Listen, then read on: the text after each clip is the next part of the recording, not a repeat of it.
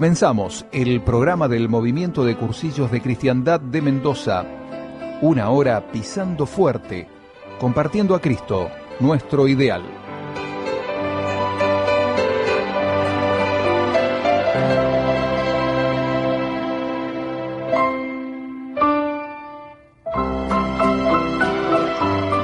¿Qué tal? ¿Cómo están? Muy buenas tardes. Gracias una vez más por abrirnos las puertas de sus casas, ¿eh? de sus lugares, ¿eh? allí donde se encuentren.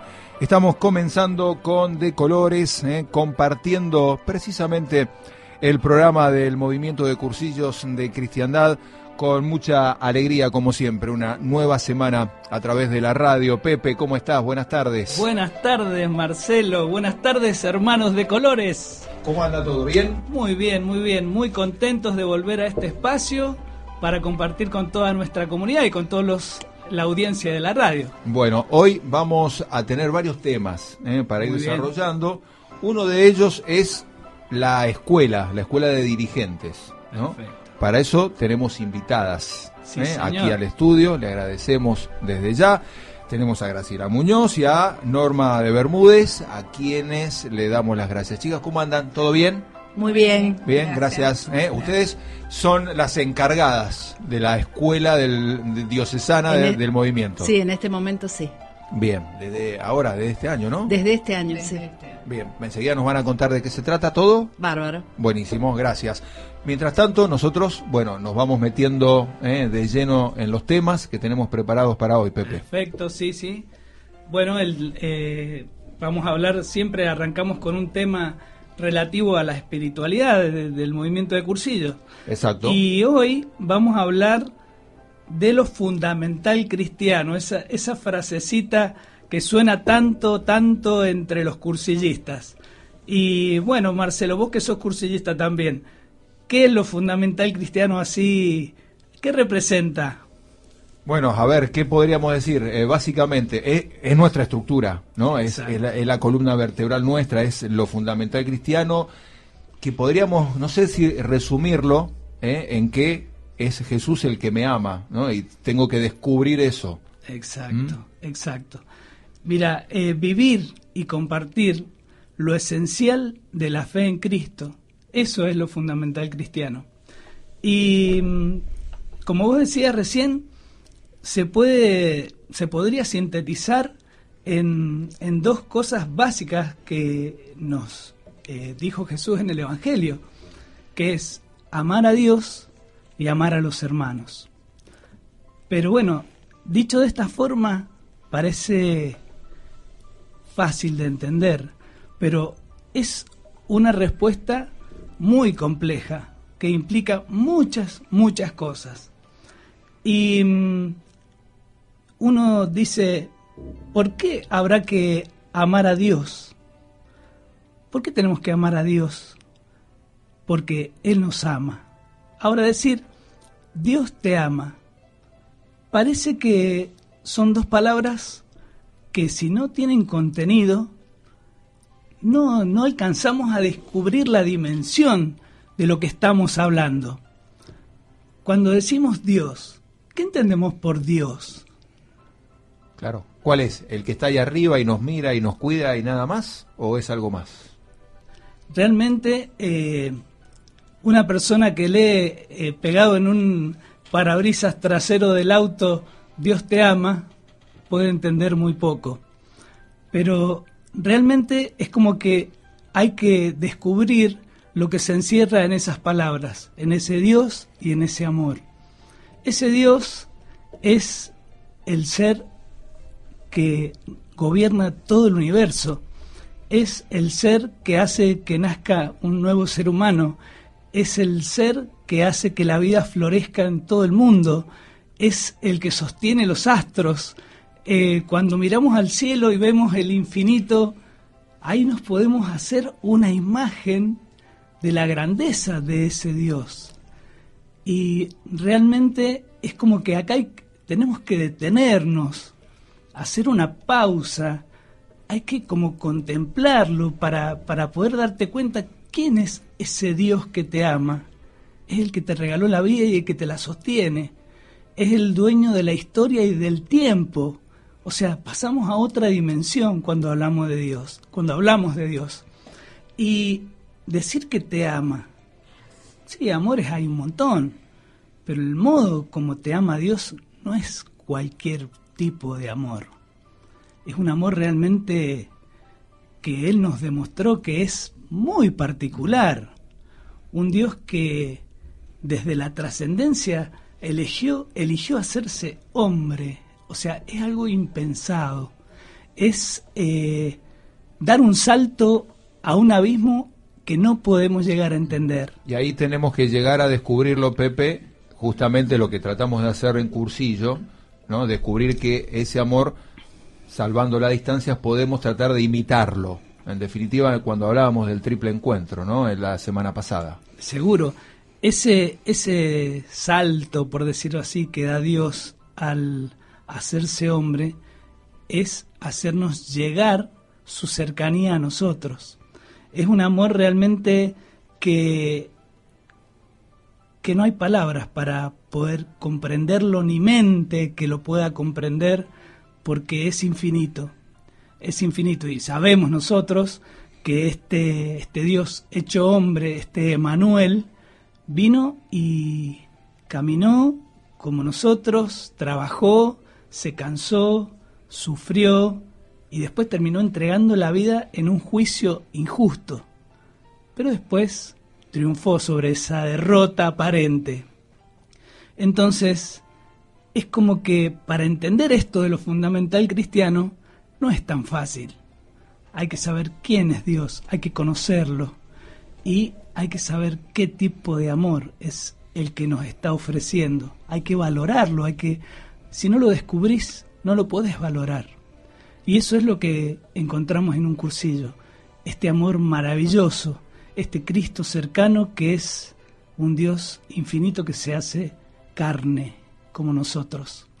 Eh, y por eso es que este Dios nos pide que lo amemos con todo el corazón, con todo el alma, con todas las fuerzas, con toda la mente, porque realmente es lo que nos centra nos da el norte de la vida, nos planifica, nos ayuda a encontrarnos con nosotros mismos y con los demás. Y por eso nosotros, con su ayuda, con este amor que Él nos regala, nos animamos a vivir este camino de amarlo con todo el corazón, porque Él mismo nos asiste para poder hacerlo.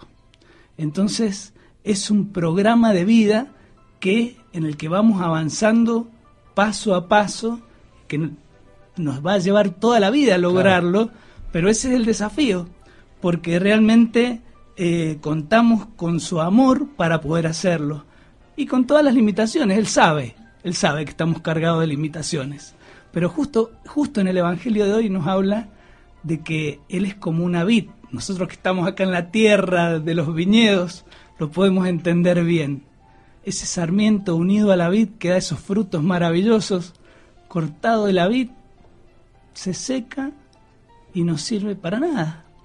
Entonces, unidos a esa vid maravillosa, esa vid verdadera que es el mismo Jesús, es como podemos dar los frutos y vivir, aspirar a vivir a ese amor.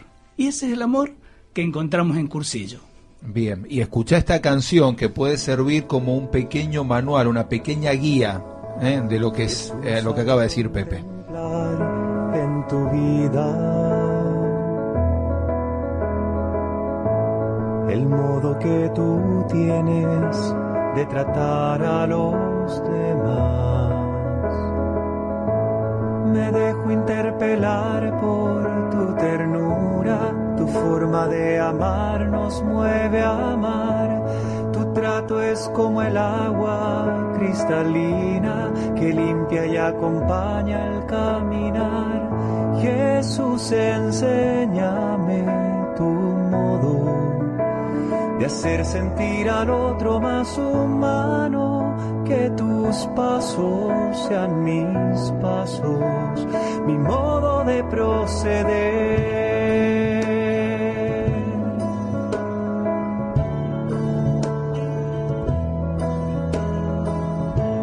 Jesús, hazme sentir con tus sentimientos,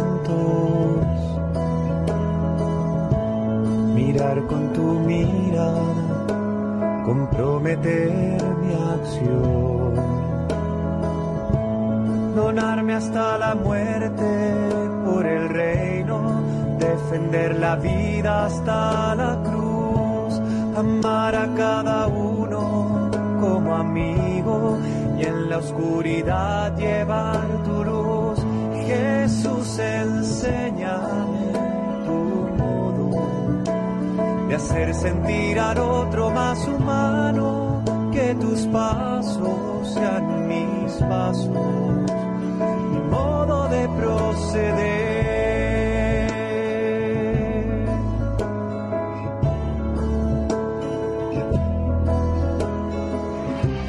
Jesús, yo quiero ser compasivo con quien sufre, buscando la justicia, compartiendo nuestra fe. Que encuentre una auténtica armonía entre lo que creo y quiero ser. Mis ojos sean fuente de alegría que abrace tu manera de ser. Jesús, enséñame tu modo de hacer sentir al otro más humano, que tus pasos sean mis pasos, mi modo de proceder.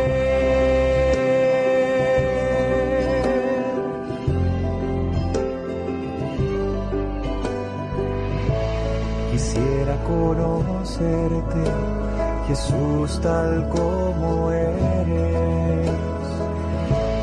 Imagen sobre mí es lo que transformará. Mi corazón en uno como el tuyo, que sale de sí mismo para dar, capaz de amar al Padre y los hermanos, que va sirviendo al reino en libertad. Jesús, enséñame de hacer sentir al otro más humano, que tus pasos sean mis pasos, mi modo de proceder.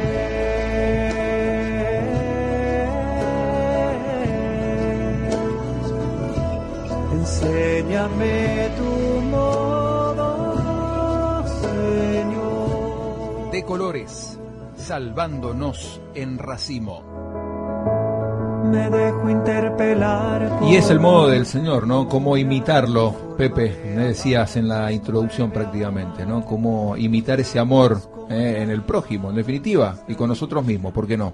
Es así, es así. Son los dos mandamientos, el amor a Dios y el amor al prójimo, el eje de todo.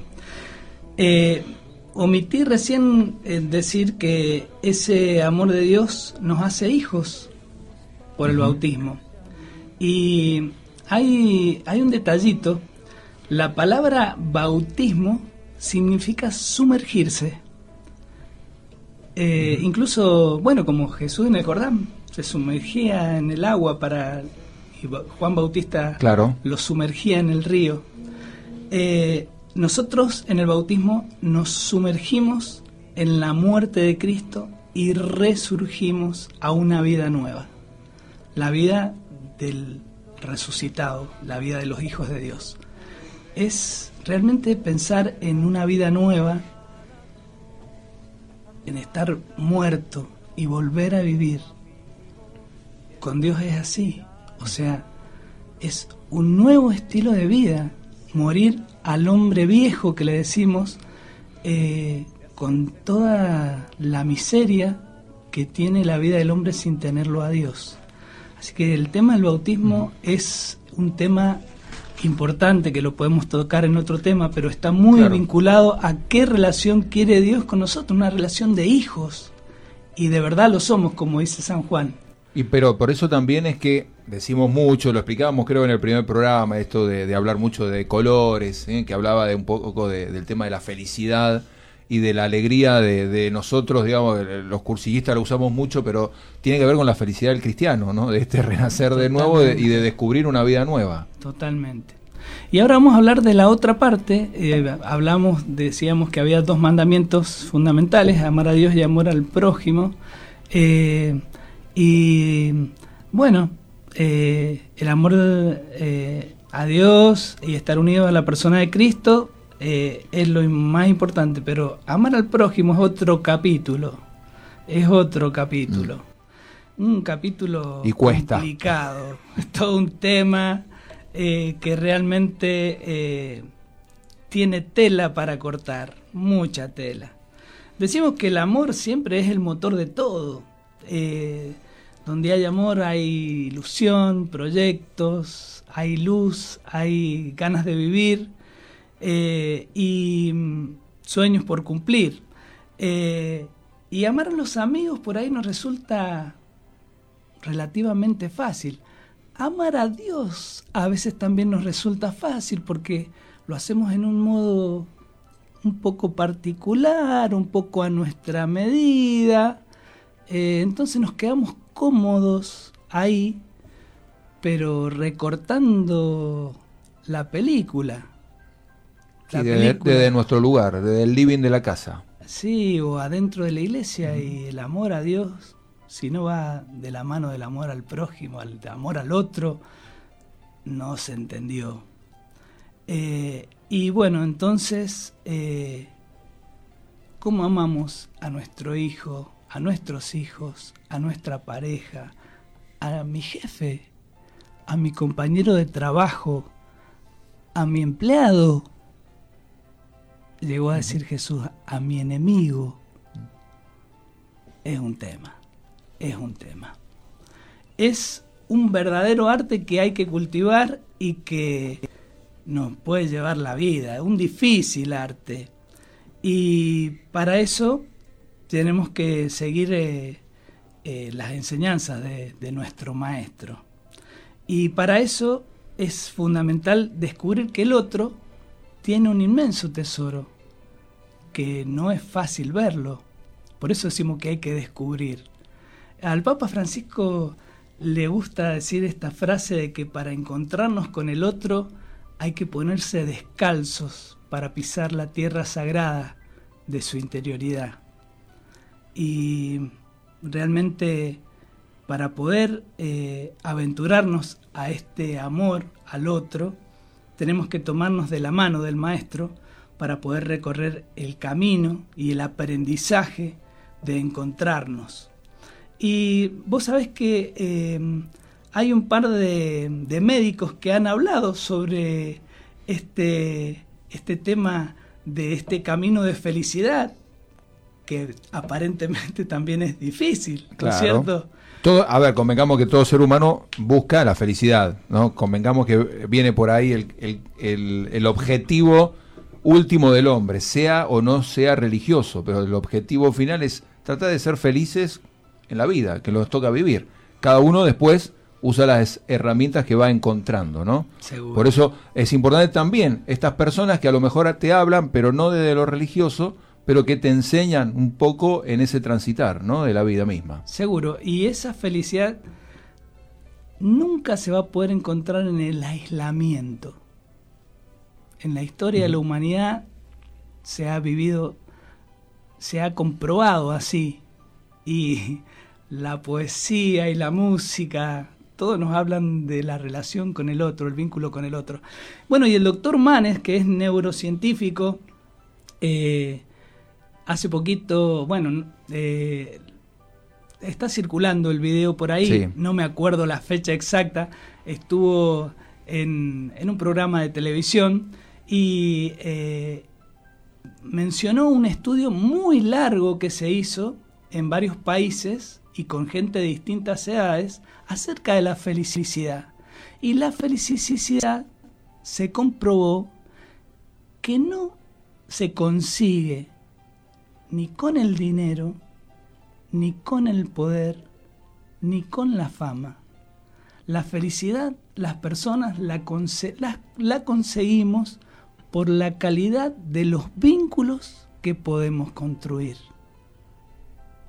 La calidad de relación que podemos alcanzar con los otros, con nuestra familia, con nuestros amigos, con nuestro cónyuge.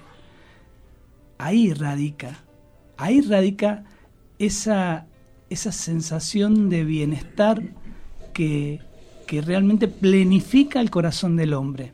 Bueno, hay países, hay estudios estadísticos que te establecen que cuáles son los países más felices del mundo y eh, te sorprenderás que no son los países más desarrollados, eh, económicamente hablando. Las personas opinan mejor, eh, hablan bien de sí mismo y de la felicidad en países a lo mejor en, africanos, en países latinoamericanos, donde las necesidades son muchísimas. ¿No?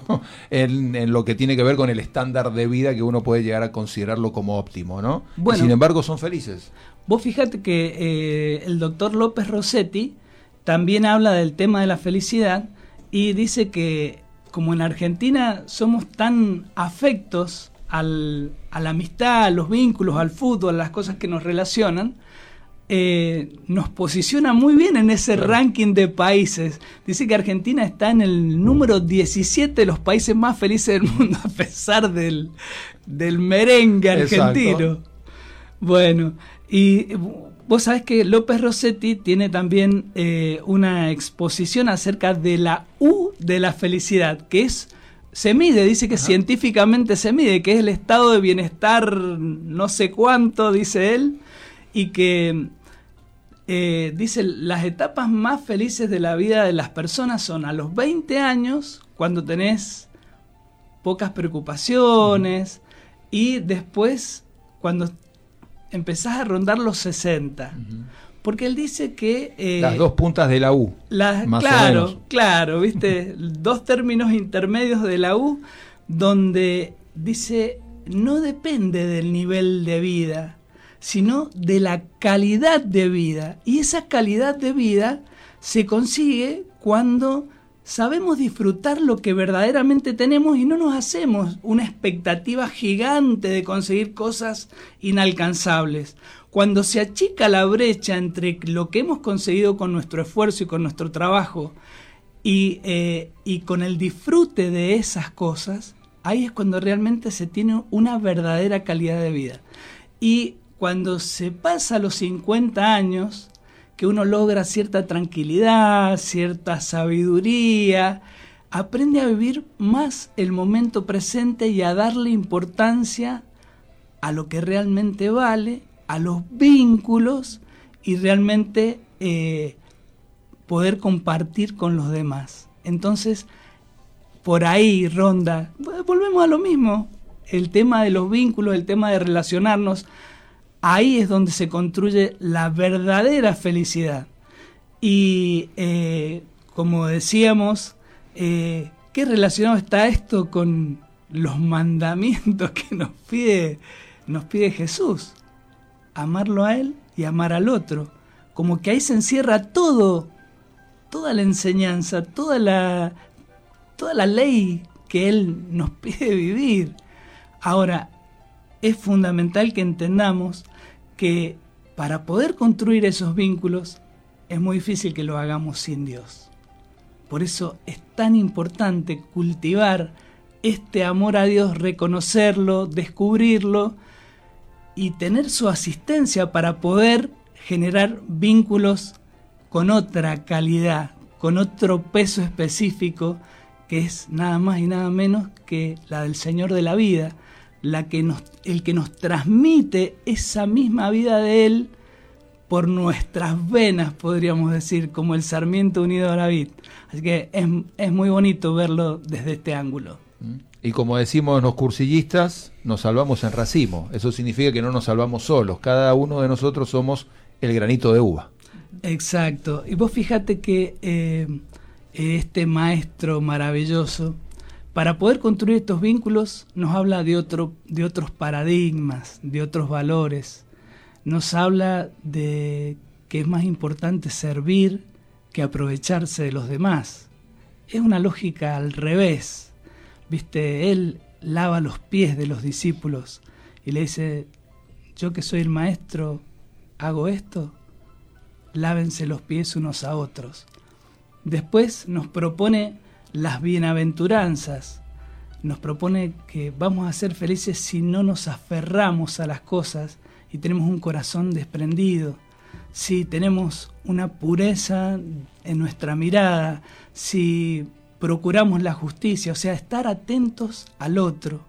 Eh, el que no vive para servir, no sirve para vivir. Eso lo escuchamos siempre, pero hay que, hay que calarlo, hay que calarlo para, para poder entender lo, lo hermoso que, que, implica. Bueno, y, y este amor especial, este amor especial que nos pide el maestro, es dar la vida, pero trae una recompensa y una alegría maravillosa, como nos los va a decir la música. Dale, lo escuchamos a Juan Luis Guerra.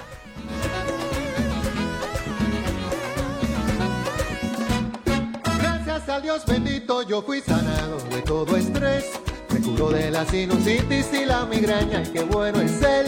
Me sacó de la depresión y ahora yo le bailo en un solo pie. Y no me duele la cinturita y qué rico en el cielo no hay hospital. Te aseguro que te quiere sanar. En su nombre te vas a levantar. En el cielo no hay hospital. En el cielo no hay hospital. Te aseguro que te quiere sanar. En su nombre te vas a levantar. En el cielo no hay hospital.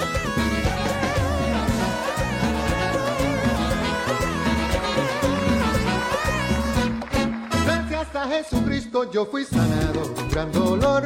Para él no hay nada imposible, todo lo puede, que gran doctor. Me sano del ojo derecho y de un prolapso en el corazón. Duele la espalda baja y qué rico en el cielo. No hay hospital, te aseguro que te quiere sanar. En su nombre te vas a levantar. En el cielo no hay hospital, en el cielo no hay hospital. Te aseguro que te quiere sanar. En su nombre vas a levantar. En el cielo no hay hospital. No hay hospital, no. De colores, intentando evangelizar nuestros ambientes.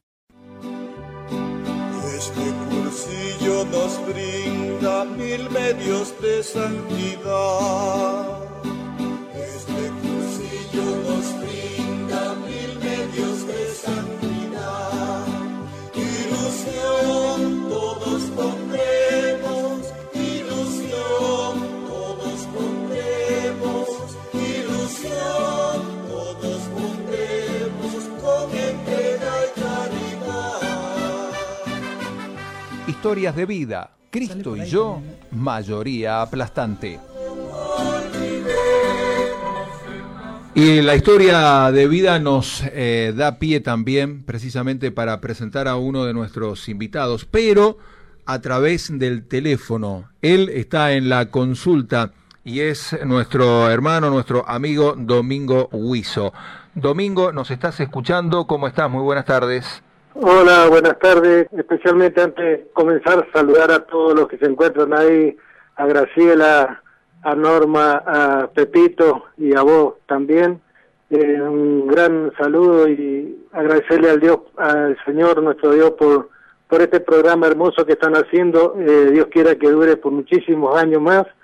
Y bueno, estoy a su disposición. Bueno, dale, ya que estás a nuestra disposición, primero te agradecemos obviamente tus palabras, pero contanos, ¿no? Porque es, la, idea de, de, esta sección es justamente conocer eh, cómo nos ha ido pegando, en el buen sentido de la palabra, el Señor con el encuentro que tuvimos con Él en, en el cursillo, ¿no? ¿Cómo, ¿Cómo fue tu encuentro con Él? ¿Cuándo lo hiciste? ¿Cuánto tiempo, digo, hace que hiciste el cursillo? ¿Y qué pasó eh, en tu vida allí?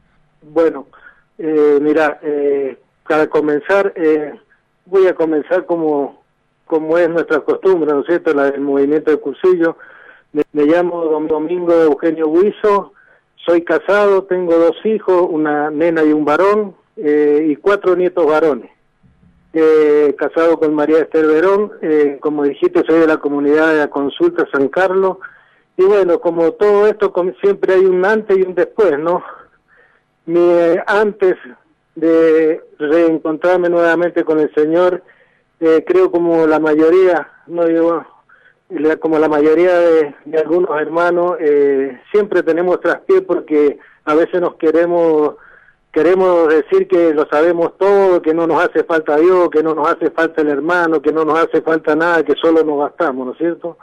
Pero qué tan equivocados estamos. A mí cuando yo eh, hice mi cursillo en el año 95, eh, acabo de cumplir el, unos días atrás, en el mes de abril, 24 años en este maravilloso movimiento, el cual amo y doy la vida por él, porque realmente eh, mi vida eh, dio un giro de 180 grados desde el momento que hice este, este encuentro, o reencuentro, mejor digamos, nuevamente con el Señor, ¿no? Y eso me cambió totalmente la vida. Creo que me ayudó en el sentido a, a mí y a mi familia, ¿no es cierto? Porque realmente por ahí uno es un poquito eh, machista, digamos, y se las quiere saber todas. Y creo que no es así, hasta que lo, nos podemos sacar la venda de los ojos, ¿no? Y eso es lo que realmente me pasó a mí, ¿no? Mejoró la relación en la familia, ¿me querés decir? Sí, sí, hermano, eso realmente eh, siempre lo comento y lo digo para que si alguno le ha pasado lo mismo que a mí, que se dé cuenta y se saque la venda. Eh, yo era en sentido, eh, todo lo quería hacer yo, yo era el único que sabía, yo era así, viste esas cosas de, de machista, no era, no era, digamos, no era, tenía vicio ni nada por eso, pero tenía ese defecto, que todo tenía que pasar por mí. ¿Me entendés? Exacto. Y bueno, eh, al hacer este retiro, eh, mi vida cambió, dio un giro de 180 grados, ¿no? Comprendí, yo te, que, te podría decir que al poquito andar nomás en este movimiento, eh, me cambió la vida, te podría decir el 100% porque comprendí muchísimas cosas y realmente lo que más, más grande fue, fue ese reencuentro con el Señor porque sí, yo soy cristiano, yo soy católico, yo voy a misa, pero no es, no es nada de eso. Es encontrarse con el Señor es estar, es como decían ustedes hace rato en el tema que tocaron, que hablaba mucho del amor. Si no hay amor, no conocemos a Cristo, no conocemos al hermano, no conocemos a nadie. Te empezaste a relacionar con, con Cristo, pero a través del hermano, digamos, no, no solo ir a, a las misas, cumplir con, con las estructuras, digamos. No, sí, por eso, justamente por eso, hermano, porque yo era una persona muy aislada. Entonces, al, al querer ser yo solo, eh, no me interesaban los que estaban alrededor mío ni al lado mío. Entonces, cuando hice esto, supe y aprendí que lo que era la comunidad, que lo que era el hermano, que lo que era abrazar y darle un beso en la mejilla a otra persona, que yo en ese momento, como a muchos les pasa, creía que era algo antimachista el darle un beso y un abrazo al que uno tiene al lado.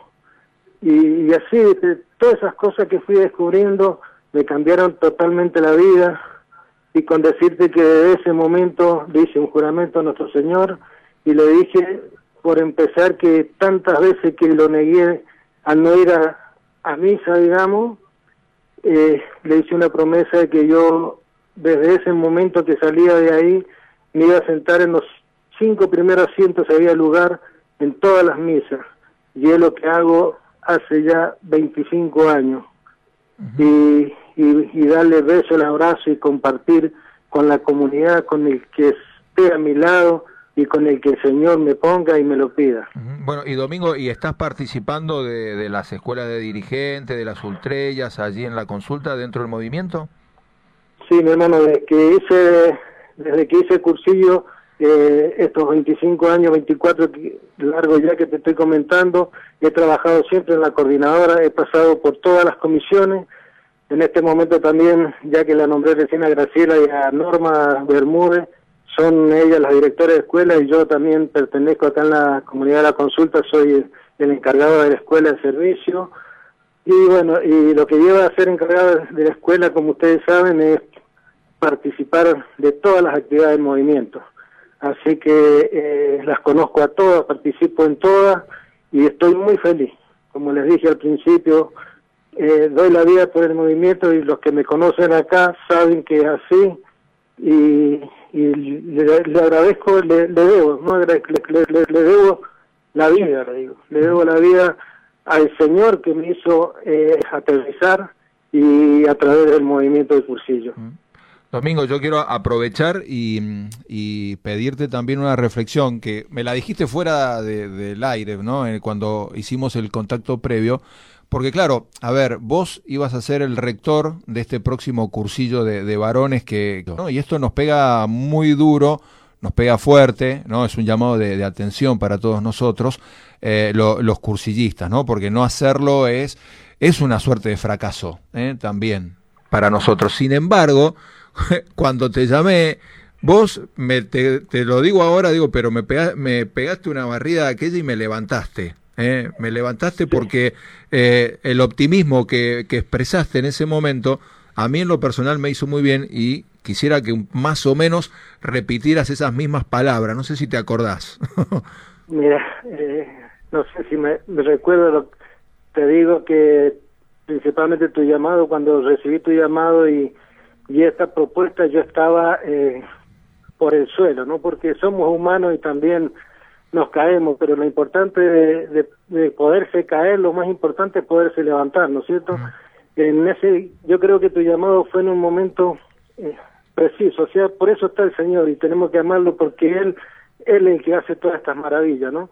Estaba por el suelo y cuando vos me llamaste y me diste ese, esas palabras de aliento, eh, volví, volví en mí y volví a pisar la tierra y dije gracias Señor eh, porque esto que nos acaba de pasar es un tironcito de oreja que nos da el Señor porque como te dije a lo mejor reiterativo eh, todos lo creemos que está todo hecho que todo que nosotros con el 1% que pongamos lo demás lo pone el Señor y nosotros nos cruzamos de brazos nos sentamos en el sillón a esperar que todo venga arriba. Y no es así hermano. Acá todos tenemos que poner un granito de arena eh, esto que nos acaba de pasar es- fue muy doloroso para mí, yo creo que para todos, todo en general, ¿no es cierto? Pero yo lo sufrí mucho porque era mi cursillo. Ah, Disculpame. No, está bien, se entiende. Acá estamos todos iguales, te pero, aviso. Bueno, eh, lo que pasa es que muchas discusiones, mucha, mm, digamos, mucho momento de, de estudio para para poder compartirlo con, con nuevos hermanos, ¿no? Que es nuestra tarea, nuestra misión de evangelizar al prójimo. Entonces había una ilusión muy grande y bueno, en ese momento que nos dicen eh, se nos cae la estantería, ¿no? Pero bueno, el Señor es tan grande y tan misericordioso que no, no más que nosotros cre- creemos que los tiempos del Señor son los tiempos nuestros y estamos muy equivocados. Nunca, eh, o sea, siempre tenemos que aprender a contar hasta tres antes de, de responder o, o hacer alguna crítica y, y bueno, algún día puede ser que lo podamos aprender a eso, ¿no? Y el Señor hoy en día eh, me llamó Pepe más temprano y me dio la, la gran noticia de que vamos a continuar en esta tarea que el Señor nos había encomendado y voy a ser el, el próximo rector del cursillo que viene. Buenísimo. Exacto, se corre el tiempo nada más, ¿no? Qué buena noticia. Sí, Entonces, sí, sí. Domingo, como siempre, muchas gracias. Eh, ha sido un placer escucharte, que nos cuentes este te- tu testimonio de vida, ¿no? A través de lo que es el, el cursillo, cuando Dios te llamó a través del, del movimiento. Ha sido un placer. Muchas gracias. Y bueno, mándesale saludo a todos allí en la consulta. Listo, Marcelito, gracias igualmente a usted y que Dios nos siga bendiciendo, dándole fuerza, iluminándolo para que sigan haciendo esta tarea tan hermosa que están realizando. Gracias a vos. Grande para todos y de colores, y Cristo y yo, mayoría aplastante. Que así sea. Gracias, Domingo. Que viva el cursillo donde he conocido que somos la iglesia por gracia de Dios. Que viva el cursillo donde he conocido que somos la iglesia por gracia de Dios. Escuela de Dirigentes. Conociendo por dentro al movimiento de cursillos de cristiandad. Bueno, y lo habíamos anticipado, ¿no? Conociendo, algo estamos conociendo, ¿no? Con el testimonio de vida de Domingo, por ejemplo, ¿no? Esto nos sirve para ir conociendo lo que es el movimiento de cursillo de cristiandad, pero también conociendo un poco las estructuras. Por eso le vamos a dar paso precisamente a Norma, a Graciela, para que nos cuenten, en este caso, qué es la escuela de dirigentes, qué, qué es. Chicas, reiteradas buenas tardes. Hola. ¿Eh? ¿Qué hacemos? ¿Vamos con el guardapolvo, la carpetita en mano, a la escuela? ¿Qué- ¿De qué se trata para aquellos que no conocen? Claro, mira, vos sabés que eh, estaba pensando explicarlo de tal manera que lo entiendan también aquellas personas que no son cursillistas. Claro. Porque seguramente están escuchando el programa muchos oyentes que no han pasado por cursillo y que estaría bueno que alguna vez se animen y pasen. ¿Por qué no? Por supuesto. Eh, bueno, mira, para entender un poco lo que es la escuela, porque no es la escuela que vos decías del guardapolvo y de ir a, a tomar clases o tomar apuntes. Es bastante más amplio el término. Y para entenderla, eh, podríamos decir de que la estructura del movimiento eh, está formada por un secretariado, que ustedes ya lo han, lo han hablado en otros programas, y eh, la extensión o el brazo largo del secretariado es la escuela. Eh, a la escuela van todos los dirigentes y dirigentes a qué me refiero, a toda aquella persona que pasó alguna vez por un cursillo y que sintió la vocación de eh, seguirse formando dentro de, de la escuela para que la obra del movimiento eh, se extienda. Exacto. Dirigentes, como dijimos en su momento, no, no, es, no es que uno sea jefe o No. jefa, no, somos todos. Somos dirigentes, todos ¿no? dirigentes, Dirigentes todos. cristianos en este caso. Exactamente. La, la única diferencia que puede haber a nivel rótulo es que eh, por ahí cada uno tiene una función dentro de la Claro. escuela, eh, que es mm, temporaria y que en, en definitiva lo- la base común es que todos somos dirigentes, estemos en una función o estemos en otra. Eh, la escuela tiene, como vos lo has, lo has anunciado, un, un coordinador que sería el director de escuela y el vicedirector, que en este caso somos Norma y yo. Ustedes dos desde este año. Desde este realidad, año. Por eso la, la renovación. Exactamente. Dentro de tres años será otra persona y nosotros volveremos a ser parte activa de la escuela. Perfecto. Eh, bueno, la escuela siempre decimos que es el motorcito, ¿no? Es el- la que mantiene viva la llama del carisma del movimiento. Y que gracias a la escuela podemos decir de que trabajamos para lograr siempre la finalidad que tiene el movimiento de cursillo. Eh, además también eh, es un instrumento de perseverancia. ¿Por qué? Porque el dirigente que va a la escuela no solamente eh, crece en conocimientos y crece no solamente en conocimientos eclesiales, sino a conocer mucho más al Señor. Eh, pero también eh, tenemos otras, otras actividades que hacen al crecimiento personal.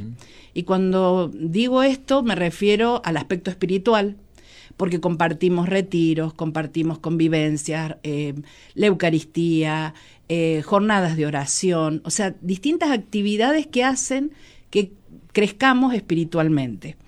Después tenemos la parte formativa, que es eh, asistir a charlas o dar charlas, que nosotros le llamamos rollo, eh, donde realmente hay un intercambio, no solamente de conocimiento, sino de experiencia, porque siempre tratamos de compartir la vida en esos temas que se dan. Ahí me gustó eso, digamos, para que le aclaremos también a los amigos, digamos, el, el dar charla, es decir, todos estamos capacitados para dar charlas, no es que hay profesores en esa escuela, sino que todos damos nuestra charla y le ponemos nuestra impronta, ¿no? Exacto. Todos damos nuestra charla, estudiamos, nos preparamos este, y sobre todo compartir con los hermanos.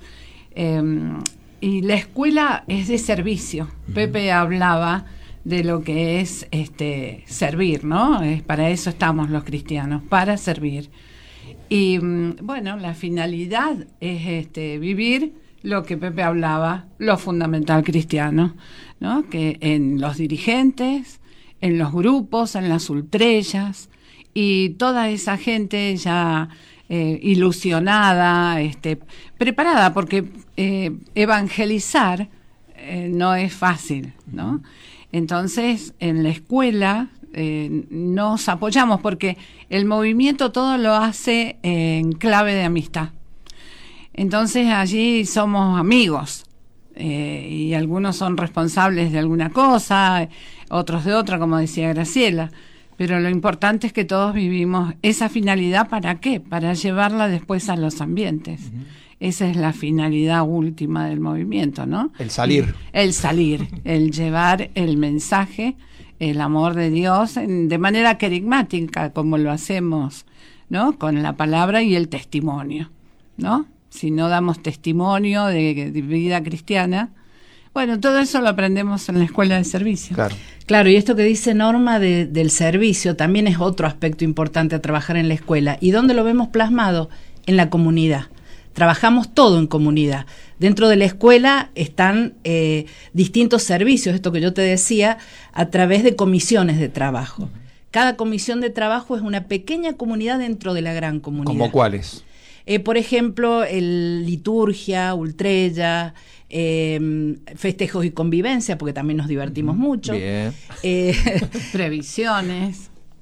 Este, Banquito. banquito de colores. eh, o sea, son, son muchas las comisiones que trabajan este aspecto comunitario. Y sobre todo, la gran familia de dirigentes que es la escuela vive la comunidad. Y de esa manera la podés llevar afuera. Si no la vivís adentro, difícilmente la podés vivir afuera. Bien. Y te quería comentar algo muy breve, es que hay un proyecto muy bonito este año de- en la escuela que se va a hacer en cuatro oportunidades de acá a fin de año, que es lo que nosotros llamamos la ultrella peregrina. La ¿Qué es ultrella, eso? la ultrella peregrina, eh, nosotros vivimos la ultrella dentro del- de la escuela, pero este año vimos la necesidad de que nos teníamos que acercar a aquellos hermanos que alguna vez pasaron por cursillo y están en, en otras comunidades. Entonces es esto de vivir la comunidad afuera. Eh, va a haber un intercambio, vamos a vivir la ultrella y va a ser una manera de también escuchar a aquellos hermanos que están en otro ámbito y que ellos también sepan de lo que está haciendo el movimiento. Bien. Que no Eh, es necesaria. ¿Es miércoles o martes, Gra? Ay, no, perdón, martes. Es martes. Ah, martes. bien. Me Por- confundí con el programa, que es miércoles. Porque claro, los martes habitualmente es la escuela en Mendoza, Claro. en la calle Suipacha, que es la sede del movimiento, ¿no? Gracias, Norma. Y eh, también trayendo un poco que el domingo recién nos contaba, él era parte de la escuela, pero claro, en la consulta, es decir, que las reuniones no son en un solo lugar. Claro, la ¿no? escuela, la ¿Cómo escuela es? claro, es la- una sola, pero La escuela es una sola, pero Mendoza es tan grande, y ustedes ya han hablado de las coordinadoras, tenemos escuelas y responsables de escuelas en esas coordinadoras, pero estamos en permanente contacto con ellos. O sea, porque lo que se decide a nivel escuela es para todos igual. Bien. ¿Alguna Bien, pregunta? Muy linda la visita de la directora y la vice Gracias. de la Escuela del Movimiento de Cursillo de Mendoza. Maravilloso. Muchísimas Bueno, gracias. por invitar a los hermanos este, que vayan a la escuela, eh, que hacen falta. Seguro. Gracias por venir, chicas. Gracias, a ustedes.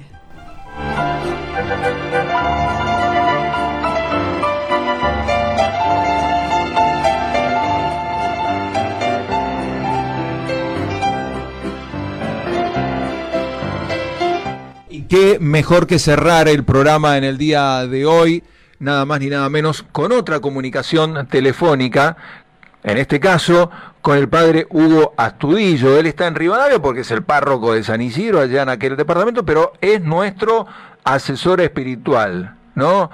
Eh, así que le damos la bienvenida. Padre, ¿cómo estás? Muy buenas tardes, gracias por, por estar unos minutitos con nosotros.